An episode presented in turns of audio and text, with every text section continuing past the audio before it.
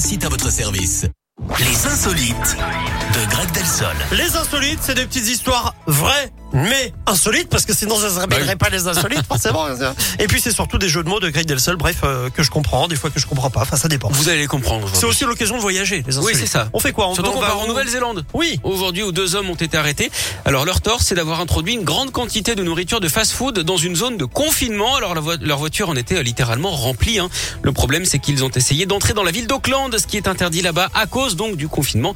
Les restos sont fermés. La vente à emporter est également interdite. Du coup, les seaux de poulet, les 10 pots de salade de choux et de chips ont été saisis, mais aussi 60 000 euros en liquide. Ces amateurs de poulet, visiblement, ont fini par se faire attraper par eux. hein. Ils risquent 6 mois de prison et 2400 euros d'amende. C'est un peu les dindons de la farce. D'ailleurs, Eric, est-ce que vous connaissez le héros préféré dans les basses-cours Eh bien, c'est euh, le. Je vais pas l'avoir. Non. je pense pas. Ou ça peut être très long, en tout cas, on commence à pêcher. Peter Pan.